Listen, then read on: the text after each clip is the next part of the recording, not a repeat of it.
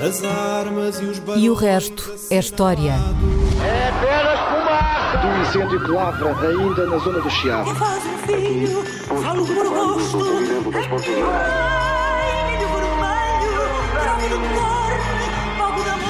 Quer transformar este país numa ditadura. Não, não. Com João Miguel Tavares e Rui Ramos.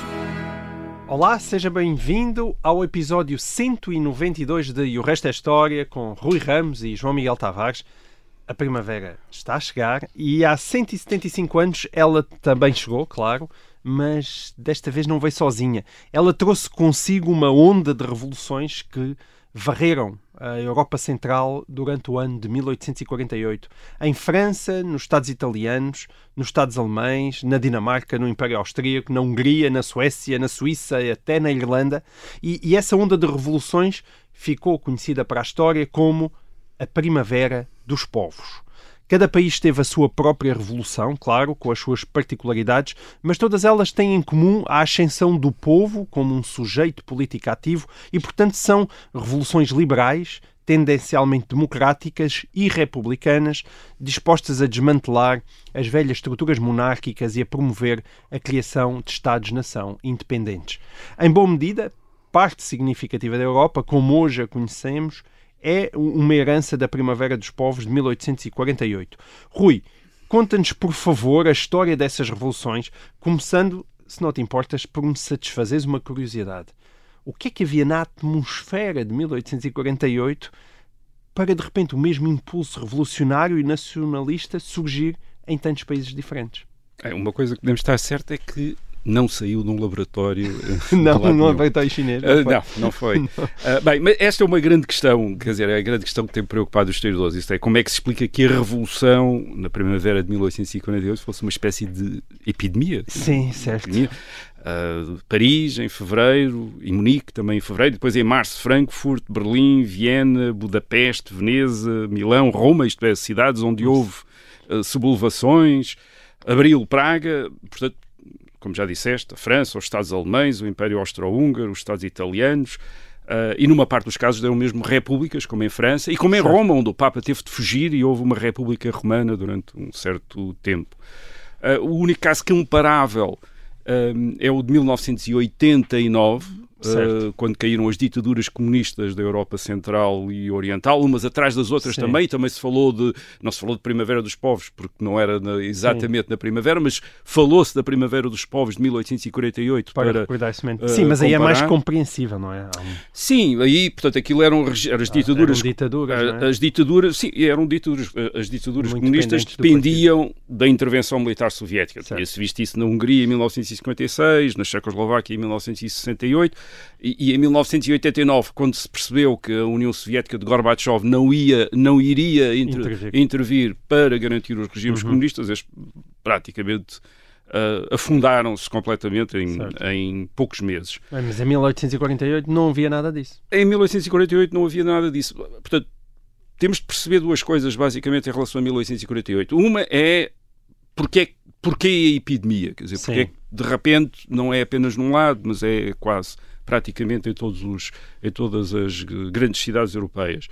Um, e depois também o fracasso destas revoluções, que é, outra, uhum. que, é, que, é o, que é o outro aspecto. É que o resultado imediato do, da Primavera dos Povos de 1841 foi que os regimes que saíram, ou as situações políticas que saíram dessa Primavera dos Povos, nenhum deles durou. Certo. Uh, em França, a Segunda República, em 1848 foi proclamada a chamada Segunda República em França. Ora bem, a Segunda República foi destruída em dezembro de 1851 pelo próprio Presidente da República, entretanto eleito, Luís Napoleão Bonaparte, que uhum.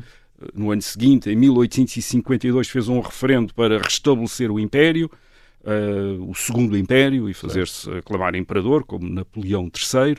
Portanto, a República durou uns anos, veio, veio, veio um outro império, uma outra monarquia, uma uhum. monarquia uh, com uma nova dinastia uh, dos, de, dos descendentes de Napoleão Bonaparte.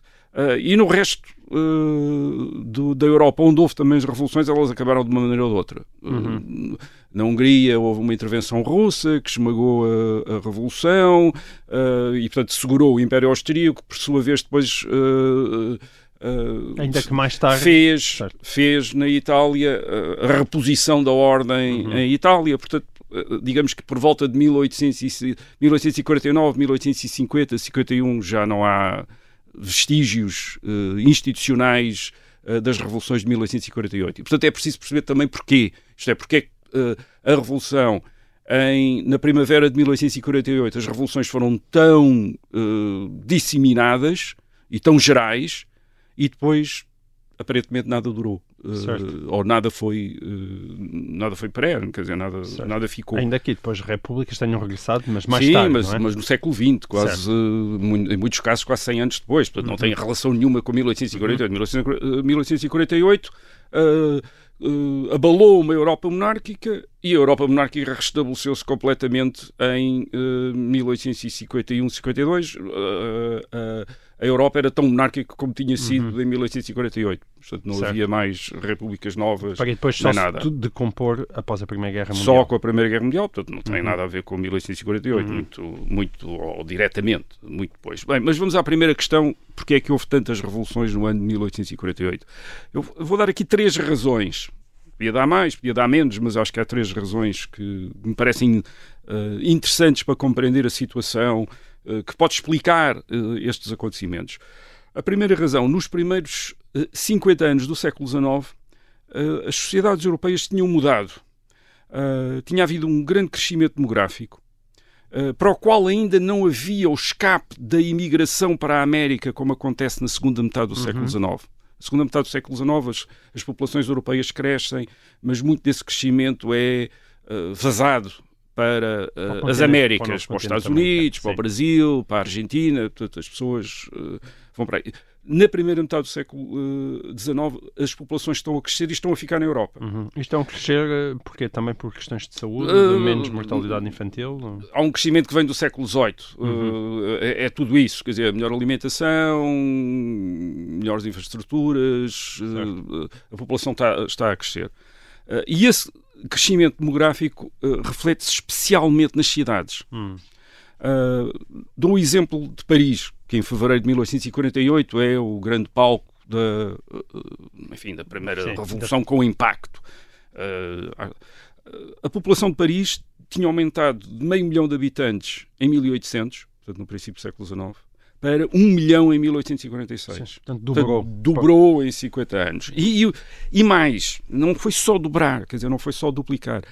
A densidade de, uh, da população, da população na cidade, a densidade populacional aumentou também, duplicou também, de 15 habitantes por quilómetro quadrado para 30. Isto é, tratou-se literalmente de uma acumulação na antiga área urbana. Hum. E não como aconteceria na segunda metade do século XIX, em que as cidades também cresceram, mas cresceram com uma expansão Os de subúrbios. subúrbios. Uhum. Uh, por exemplo, na segunda metade do século XIX, a área de Paris iria triplicar na primeira metade a área mantém-se e a população cresce dentro da antiga área, certo. enfim, da área tradicional de povoamento uhum. da cidade e, e, duplica aí. Certo. Portanto, há imensa gente e nas como ruas. sabe, quem vive numa casa pequena com muita gente lá dentro, isso causa e casa, problemas. E uma casa pequena, e não é só uma casa pequena, quer dizer, é uma casa pequena sem as, os recursos que uma casa pequena, apesar de tudo, tem hoje. Uhum. Isto é, é preciso ir buscar água uh, e vazar lixos à rua,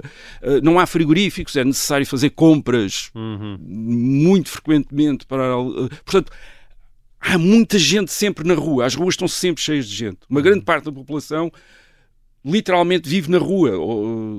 E depois há muitas oficinas. Esta cidade é uma cidade industrial. Portanto, mais uma vez, não é a, a, a, a, maior parte da indústria não é uma indústria de grandes fábricas que uhum. existam nos arredores ou, ou em zonas industriais. Não. A maior parte da população industrial está na cidade. Eh, há imensas, há ruas cheias de oficinas, de lojas, etc. Portanto, há, há esta população trabalhadora, há uma população trabalhadora, há bairros cheios, os bairros estão sempre cheios de gente. Hum. Uh, maior, uma grande parte da população trabalha nos bairros onde vive. Certo. Quer dizer, nesta, e também não é são os bairros com... modernos que nós conhecemos hoje em dia, são... são... ainda bairros de uma estrutura medieval. É, ainda é uma coisa muito diferente. Esta cidade é muito diferente do que seria depois. As grandes obras de renovação urbana eh, com o alargamento das avenidas em Paris, são também da segunda metade do século XIX. Portanto, Uhum. esta cidade de Paris eh, de 1848 ainda hum, aproxima-se, digamos, mais do bairro alto ou às vezes até da Alfama, para, ter, para usarmos termos de comparação lisboetas, do que propriamente das avenidas novas Certo. ou, ou da Avenida da Liberdade, que copiam os grandes boulevards de Paris que vão aparecer na segunda metade do século XIX. Portanto, isto é uma, eh, não é exatamente uma cidade medieval, mas é uma cidade intrincada, etc. E o que é que acontece? Portanto, temos esta gente toda, eh, gente que por vezes é afetada por vagas de desemprego, eh, ligadas sobretudo à indústria, maus ciclos económicos, etc., como tinha acontecido em meados da década de 40.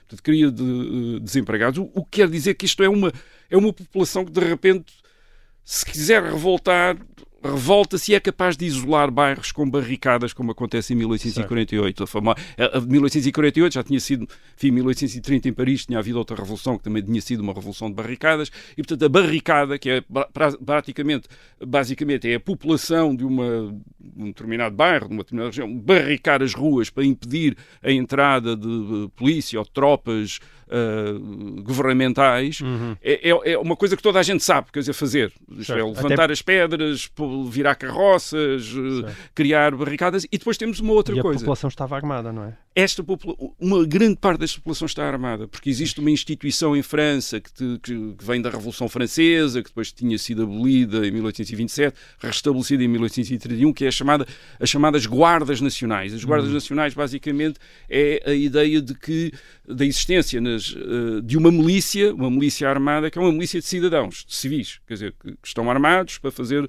trabalhos de, quer dizer, de serviço de polícia ou de ma- manutenção da ordem.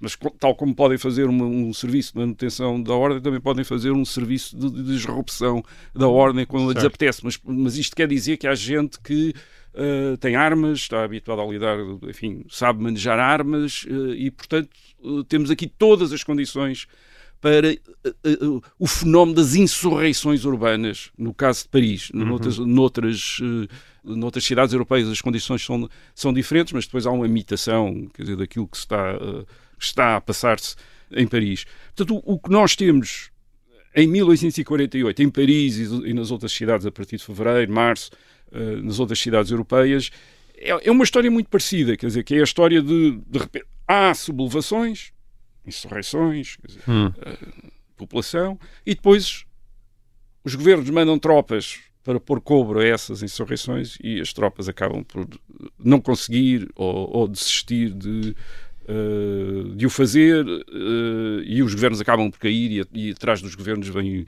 vêm os eh, regimes.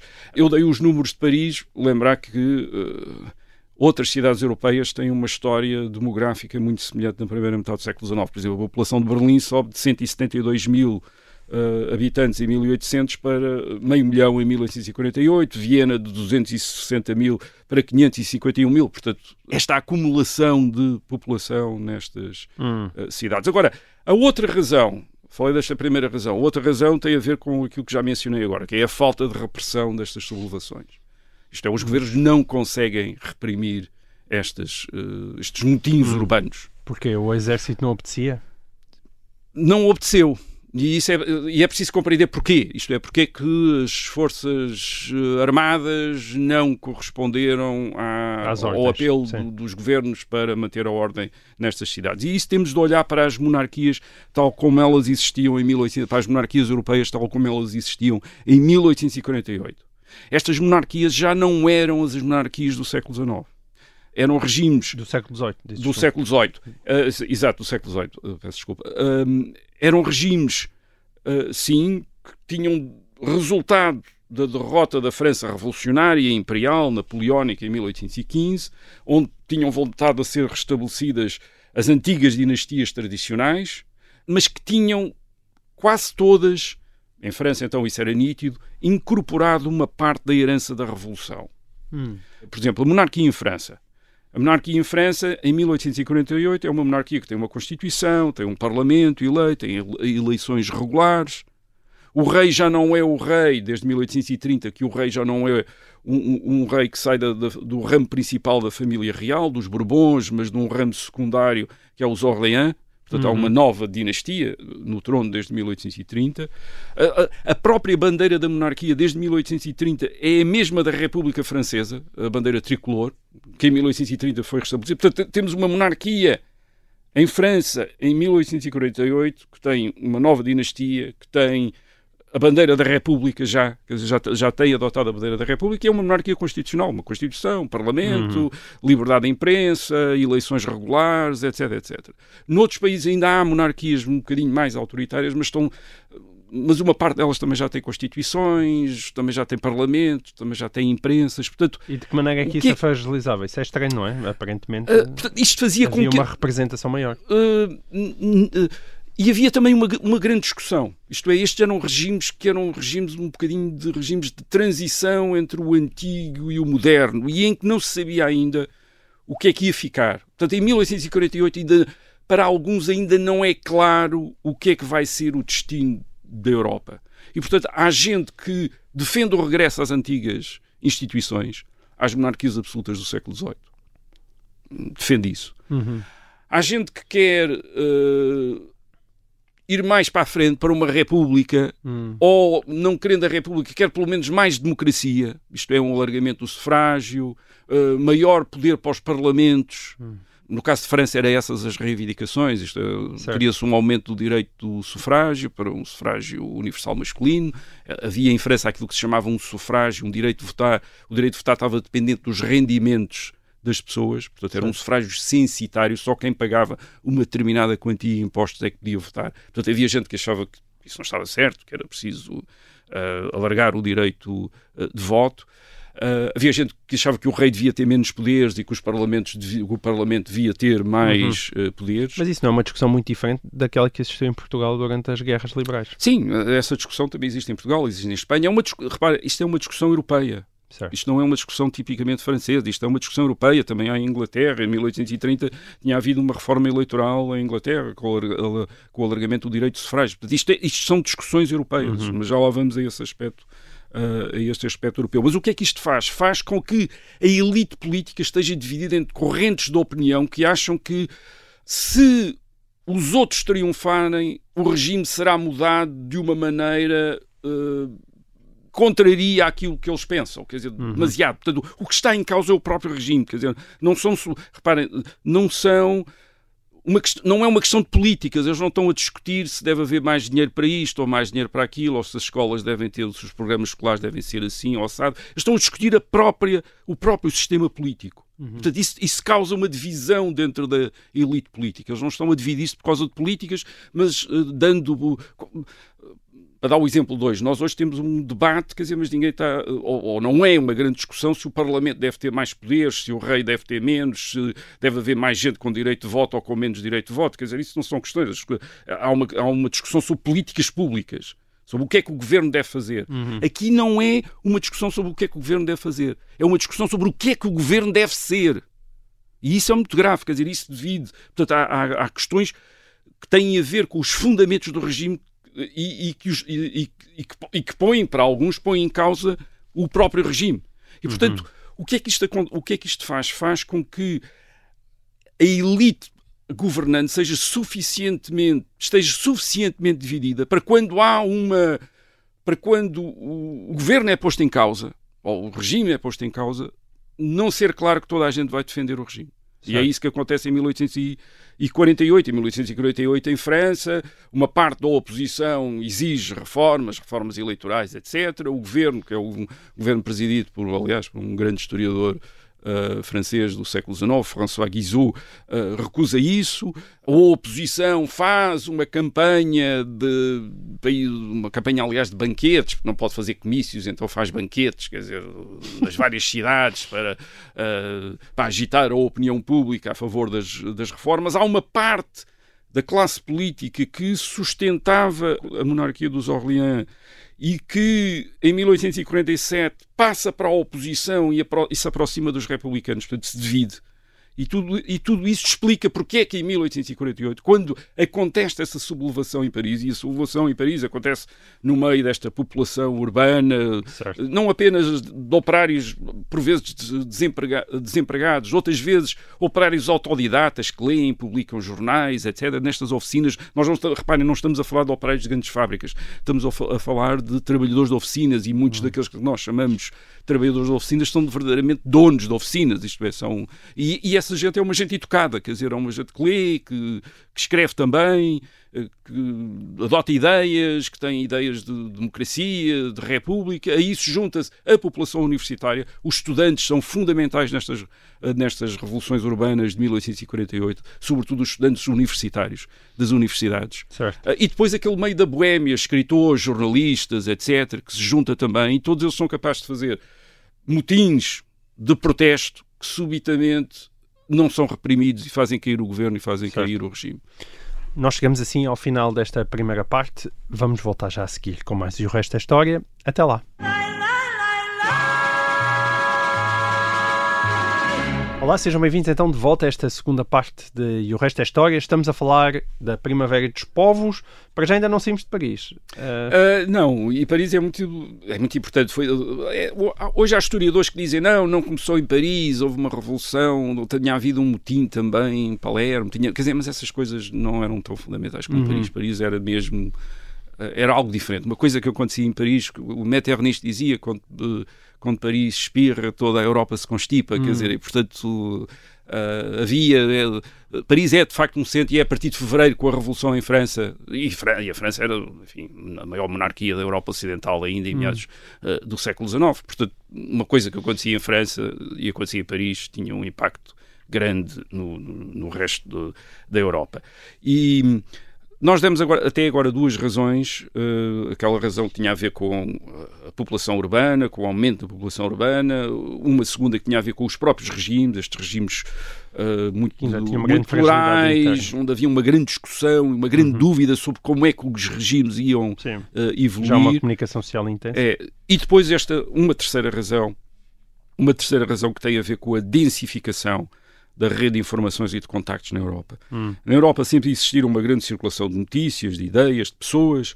Ah, o, o- o que é que isto, o que é que isto queria dizer? Isto queria dizer que nos vários Estados europeus havia um público de leitores de jornais, basicamente seguiam as mesmas discussões, Uh, liam os mesmos livros, traduzidos ou às vezes não traduzidos, se forem livros em francês, toda a gente na Europa lê, as classes educadas, uh, no- por exemplo, na Europa Oriental, as classes, uh, até à Rússia, as classes educadas falam francês, quem leu a Guerra e Paz do Tolstói lembra-se disso, as famílias mesmo, en- dentro das famílias Sim, russas as em si, falavam, russas, estamos a falar obviamente das famílias da, da, da, da aristocracia, das, das elites educadas, mas falavam francês, portanto um livro publicado em francês era provavelmente lido por uma podia ser lido por uma grande parte da, eh, da população educada euro- eh, europeia. Por isso, naturalmente, se liam os mesmos livros e viam as mesmas peças de teatro, também discutiam as mesmas peças, é? é, as mesmas, as, as peças, uma peça de teatro que fosse um, um sucesso em Paris era depois um sucesso no, Uhum. noutras capitais.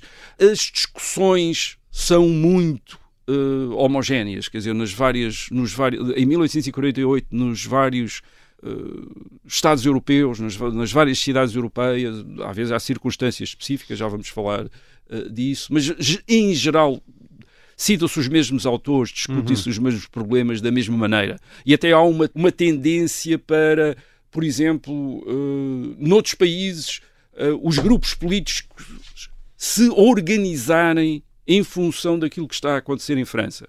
Isto é, de repente aparecerem também radicais, socialistas, republicanos, democratas. Isto é, o, eh, uma imitação da vida política eh, francesa. Ora, esta infraestrutura de circulação e de comunicação reforçara-se na primeira metade do século XIX. Eh, Agora temos barcos a vapor nas costas da Europa, portanto, diminuindo as viagens eh, n- nas costas da Europa e, nos e em alguns rios da Europa. Temos comboios caminhos de ferro que, ligam as principais cidades. Isto é, os anos 1830, 1840 ti- tinham sido os anos da mania dos caminhos de ferro eh, na Europa. Paris, a partir de mil, a cons- a construção de caminhos de ferro começa a partir de mil- do princípio da década de 1820, mas Paris está ligada à fronteira alemã, está ligada aos portos do canal, numa rede que já tinha cerca de 3 mil quilómetros quadrados em 1848. Na Alemanha, Uh, todas as grandes cidades já estão ligadas entre si por caminhos uh, de ferro, é uma rede que tem cerca de 8 mil quilómetros quadrados, portanto, uh, 8 mil quilómetros de extensão, desculpem. Uh, depois há sistemas de telégrafo, telégrafo óptico, mas já também telégrafo elétrico. Portanto, hoje, já não, isto quer dizer que as notícias já não chegam duas a três semanas depois uh, do acontecimento, a notícia do acontecimento já não chega duas ou três semanas depois, mas pode chegar poucas horas depois. Ou seja, a circulação de pessoas, de informação, de ideias tornou-se muito mais intensa e a mesma coisa aconteceu com a imitação dos acontecimentos. E até porque e depois há uma base para esta, há uma outra base para esta circulação que é a existência de uma enfim, de uma população relativamente grande de refugiados políticos num, de um Estado nos outros Estados. Quer dizer, isto é, os Estados europeus têm geralmente refugiados políticos dos outros, uh, dos outros Estados. Por exemplo, uh, e isso é também uma base de agitação. O que é que isto quer dizer? Quer dizer, por exemplo, há a Revolução em França, uh, em Paris. Paris está cheia de polacos esses, e de italianos. Esses italianos, imediata, alguns deles são revolucionários, são exilados políticos, que perante aquela a agitação em Paris tratam imediatamente de tentar exportar a revolução para os seus, uh, os seus hum. uh, enfim, as suas terras de origem. Portanto, há essa, há essa base humana, quer dizer, a, a, revolução circula não apenas através de ideias e de notícias, mas circula através de pessoas. Então, o Karl Marx está em Paris, o Mazzini, que é o grande revolucionário italiano, também está, uh, Bakunin está, está, na Alemanha, o grande revolucionário russo, quer dizer, isto é, toda a Sim. gente está em todo lado, quer dizer, e, e ficam Sim. imediatamente entusiasmados com a possibilidade de fazer qualquer coisa nos seus uh, nos seus países. Portanto, enfim, estas são algumas das razões que podem explicar esta... Porque é que aconteceu, não é? Porque é que aconteceu. Portanto, porque é que aconteceu isto. Agora, a segunda questão é porque é que falharam. Porque é que, é, falharam... porque é que não ficou nada. Sim.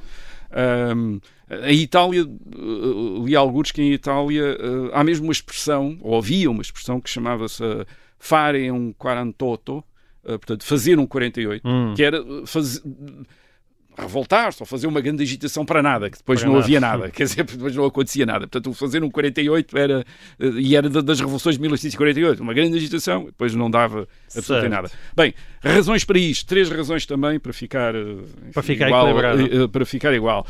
Estas são, enfim, algumas das, destas razões têm a ver com estas razões porque falhou, têm a ver das- com algumas das razões porque é que aconteceu. Sim. Hum, e são revoluções sobretudo urbanas. Uh, até muito especialmente das grandes cidades capitais europeias, Paris, Berlim, Viena, etc. Portanto, a massa da revolução são estudantes, são universitários, são boémios, são trabalhadores urbanos. São eles que invadem Certo. os palácios em Paris, aquela famosa cena de invasão do palácio das Tuileries, da Tuileries, uh, que depois é descrita por Flaubert na Educação Sentimental, que é um romance que em grande parte se passa em 1848 em Paris. E, portanto, dá uma grande descrição, é uma boa descrição do que é que. Enfim, uma descrição humorística às vezes, mas, mas, há- mas por vezes também muito uh, arguta sociologicamente e politicamente de Gustave Flaubert. Portanto, a Educação Sentimental é um romance publicado em 1859, 20 anos depois, mas é uma, um romance da juventude, uma juventude, e é um jovem, precisamente está em Paris em 1848. E uma das descrições que ela faz é a invasão do Palácio Real uh, pela multidão, pelo povo soberano que fazem depois até o, ele está, o protagonista está com um amigo, eles veem a população e a população é a população da rua, quer dizer, os, também os urbanos, gente mal vestida, maltrapilhos que andam por ali, etc. E mais aquilo. E depois há aquele comentário de um, de um deles, de um dos amigos para o outro, a dizer: ah, o, o teu soberano não cheira lá muito bem, quer dizer, porque, quer dizer, porque aquela população, obviamente, os hábitos de higiene não eram propriamente os, os, os, maiores, o povo soberano estava ali, mas portanto, a ocupar a sala do trono, mas de facto. Não, Mas não chegava bem. não, isto certo. é Flo, Gustave Flaubert, Educação Sentimental, 1869. Mas o que tu estás a dizer é quero que- dizer é que O que se passava na cidade não tinha necessariamente um Exato. contraponto com o que se passava nas zonas rurais. estas revoluções urbanas são sufocadas, não têm apoio Quer dizer, não, não, há não há uma revolução nos campos. E ora bem, nos campos está 80% da população da Europa em 1848. Sim. É a maior parte da população da Europa está nos campos e ocupada na, eh, na agricultura.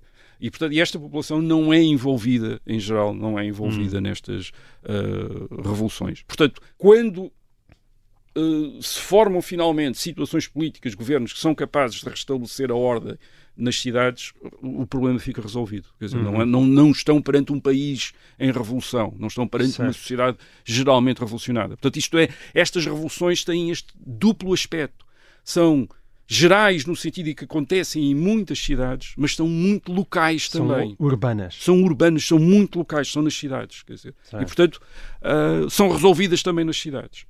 Segunda ah, razão, os revolucionários fizeram a revolução porque as elites ah, dominantes das monarquias constitucionais em 1800 ou das monarquias constitucionais e outro tipo de monarquias em 1848, em 1848 não estão unidas, mas os próprios revolucionários não se conseguem manter unidos. E há dois fatores de divisão. Hum, Um tem a ver com uma coisa que, a- que basicamente aparece em força, uma ideologia ou uma corrente ideológica que aparece em força em 1848, que é o socialismo. Uh, muitos revolucionários são republicanos, querem uma república assente no sufrágio universal, mas alguns já falam de socialismo, isto é, e de socialismo naquele sentido que nós o entendemos. Uma intervenção do Estado na economia para garantir empregos, sobretudo na indústria, como por exemplo o estabelecimento de fábricas do Estado. Uh, isto tinha decorrido uma década de 1840, onde tinha havido muita preocupação, muita literatura sobre a condição de vida dos operários, sobre as condições de trabalho, portanto, enfim, isso digamos que fazia parte da agenda da- da imprensa.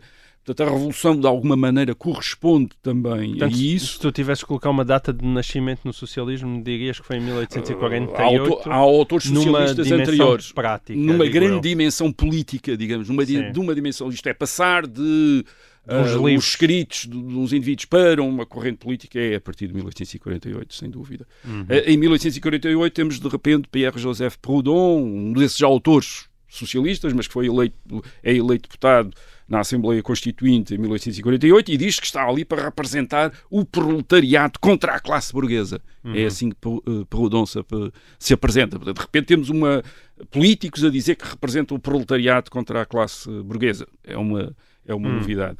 Ora bem, eh, enfim, este é o 1848 é o ano em que Karl Marx publica o Manifesto do Partido Comunista.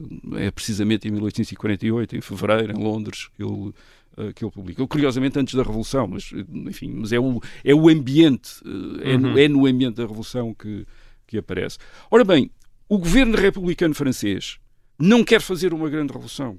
O governo republicano francês quer ser pacífico, quer dizer, no, no interior quer estabelecer o sufrágio universal, o, o- poder do- de uma Assembleia Legislativa eh, eleita, mas até admite uma ruptura com a tradição revolucionária francesa do, do fim do século XVIII.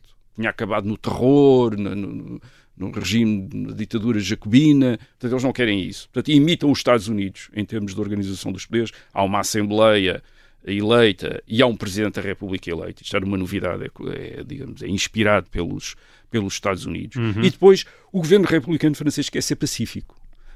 Uh, uma das coisas que faz é abolir a pena de morte, por exemplo. Isto é, não vai haver terror como em guilhotina. 1792, 1793. Outra coisa que faz é, é dizer que não está disponível para quaisquer aventuras externas, não vai exportar a revolução. Hum. Isso é o Lamartine, que é o ministro dos negócios estrangeiros, também é um poeta. Isto é muito uma revolução de escritores e de poetas. Eh, o Lamartine diz logo: não vamos, quer dizer, a, a revo- a República é a paz. Quer dizer, não vamos trazer a guerra. Porque, porque para a, re- a Primeira República Francesa de 1792, no fim do século XVIII, tinha sido uma república de guerra, quer dizer, que tinha entrado Certo. em guerra com as outras potências europeias.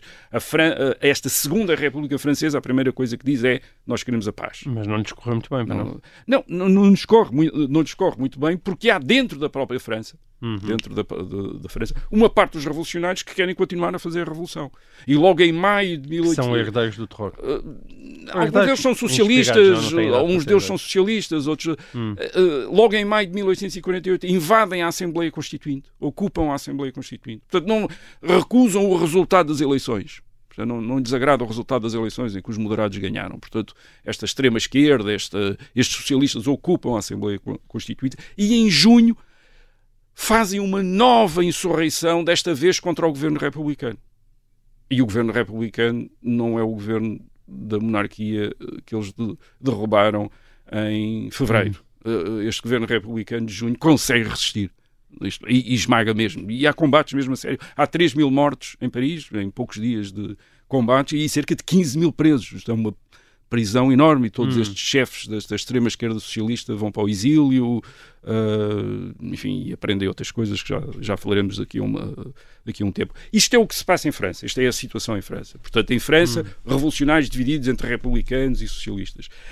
Noutros uh, locais, isto é, noutras regiões, e sobretudo na, nos Estados alemães e, na, e, e depois no Império Austro-Húngaro, a questão não é tanto a questão do socialismo, é a questão do nacionalismo. Estas são revoluções que são feitas em nome do povo, do povo soberano, da soberania do povo. E essa soberania do povo é a soberania de uma nação. O povo é uma nação. Uhum. O povo é uma nação, a soberania nacional. Ora bem, num país como a França, isso não suscita problemas. A maior parte dos habitantes de França são franceses, Portanto, a, a soberania da França é a soberania de toda a população francesa, todos são franceses. Mas isso não é a mesma coisa nos Estados alemães nem na, no Império Austro-Húngaro. Aí as populações não são todas iguais. E uh, há Estados alemães onde a proclamação da soberania da nação alemã, do uhum. povo alemão, faz devido à população, porque uma parte da população não é alemã, por exemplo, é polacos, são eslavos, e esses polacos e eslavos não se identificam com, obviamente, a soberania da nação alemã. Também querem as suas soberanias. E o, o, que é que isto quer dizer? Quer dizer que, na maior parte destes, uh, destes locais, a divisão faz-se entre nacionalidades. E, de repente, há conflitos entre checos e alemães, entre uhum. polacos uhum. e alemães, entre austríacos e húngaros, entre húngaros e outras nacionalidades uh, que existem na Hungria. Isto corresponde mais ou menos a uma ideia que o chanceler austríaco, derrubado em 1848, o famoso hum. chanceler Metternich, tinha dito que era, em Estados multinacionais, a democracia é a guerra. Isto é, a soberania nacional quer dizer a guerra. Estive a falar do caso, do, uh, estava a falar agora do caso das várias nacionalidades, mas em Itália, onde, digamos, todos são italianos, há outra coisa, que é os bairrismos e os regionalismos. Quer dizer, ninguém quer sim, afirma-se a soberania nacional, mas onde é que fica a capital? Quer dizer, onde é que é sim. a capital? Quer dizer, porque Veneza não está de acordo com Roma, nem Roma com uh, Génova, nem... Uh, portanto, uh, por exemplo, no caso de Itália, ou Nápoles, no, no caso de Itália há estes, há estes bairrismos sim. e regionalismos que, que, que, imediatamente geram conflitos entre estas várias, Portanto, ainda era entre cedo, várias entidades. Ainda era cedo para a unificação não era, quer dizer, não é uma questão de ser cedo, era uma questão de todo aquele trabalho de homogeneização da população que, por exemplo, já, tinha, já, já se estava a desenrolar em França, ainda não ter acontecido na maior parte dos outros países europeus. Rui, mas tu falaste em três razões, portanto Exatamente. ainda falta uma última. Há uma, há uma terceira razão para este fracasso destes uh, regimes ou do, do, das situações políticas criadas pelas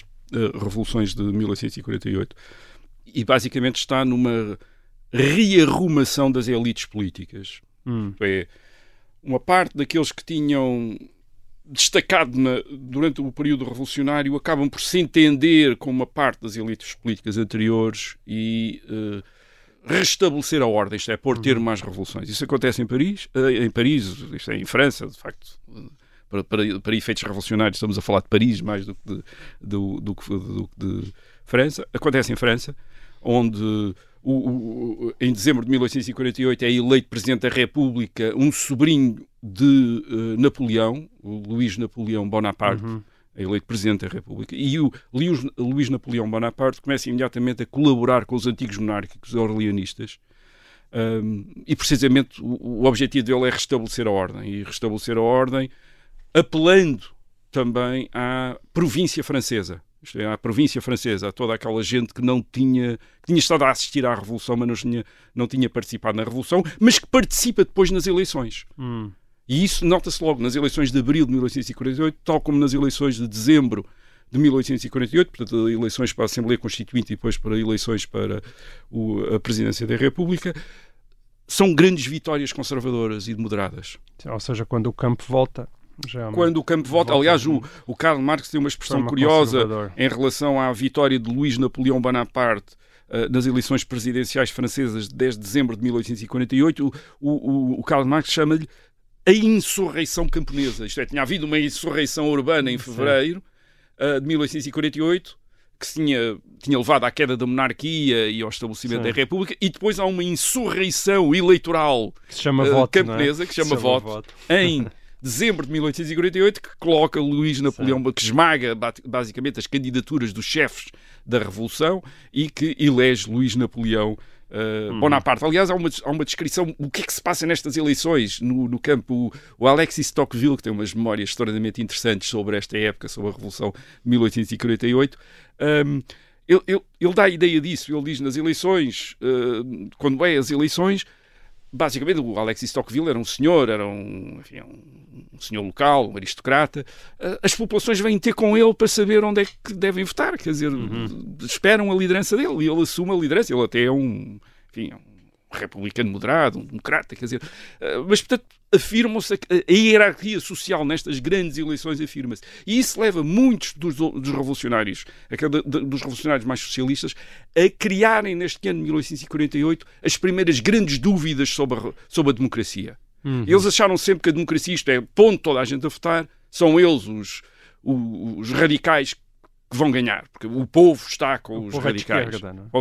E descobrem em 1848 que o povo não é, quer dizer, o povo é conservador, o povo vota nos conservadores. E, por- e isso leva, a, ao- por exemplo, um dos, enfim, dos líderes eh, revolucionários de Paris de 1848, o Augustin Blanqui, a descobrir que a revolução não pode ser feita pelo povo. A revolução tem de ser feita por uma minoria, por uma vanguarda eh, organizada, porque o povo é reacionário. Isto é, o povo, quando pode votar, o povo eh, vota no. no- Uhum. eh, enfim, Certo. no- naqueles que os. Eh, que, os, que a extrema-esquerda diz que são os seus inimigos. Bem, portanto, qual é o- o- os principais resultados das revoluções de 1848? Portanto, os regimes caem, não duram, mas alguma coisa fica. O primeiro, o primeiro grande resultado é afirmar, é afirmar, de facto, as nações como as principais entidades políticas europeias. Não as dinastias, mas as nações. Isto é, o povo soberano tem a forma de uma nação.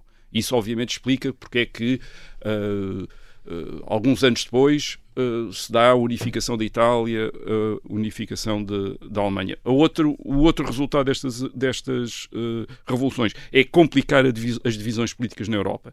Tínhamos até 1848 uma espécie de, ah, enfim, de confronto entre tradicionalistas e liberais e agora aparecem estes socialistas, esta a extrema esquerda, que vai depois crescer também eleitoralmente em termos de organizações no fim do século XIX. Portanto, sim, em 1848 as revoluções falham, mas uma nova Europa começa, a, digamos, a emergir, Mas, eh, da- destas revoluções. socialismo nasce e as vanguardas iluminadas também ganham E as, força. revoluções, e as, Muito bem. estas vanguardas também. E assim termina esta edição de E o Resto é História. Voltamos para a semana. Ai,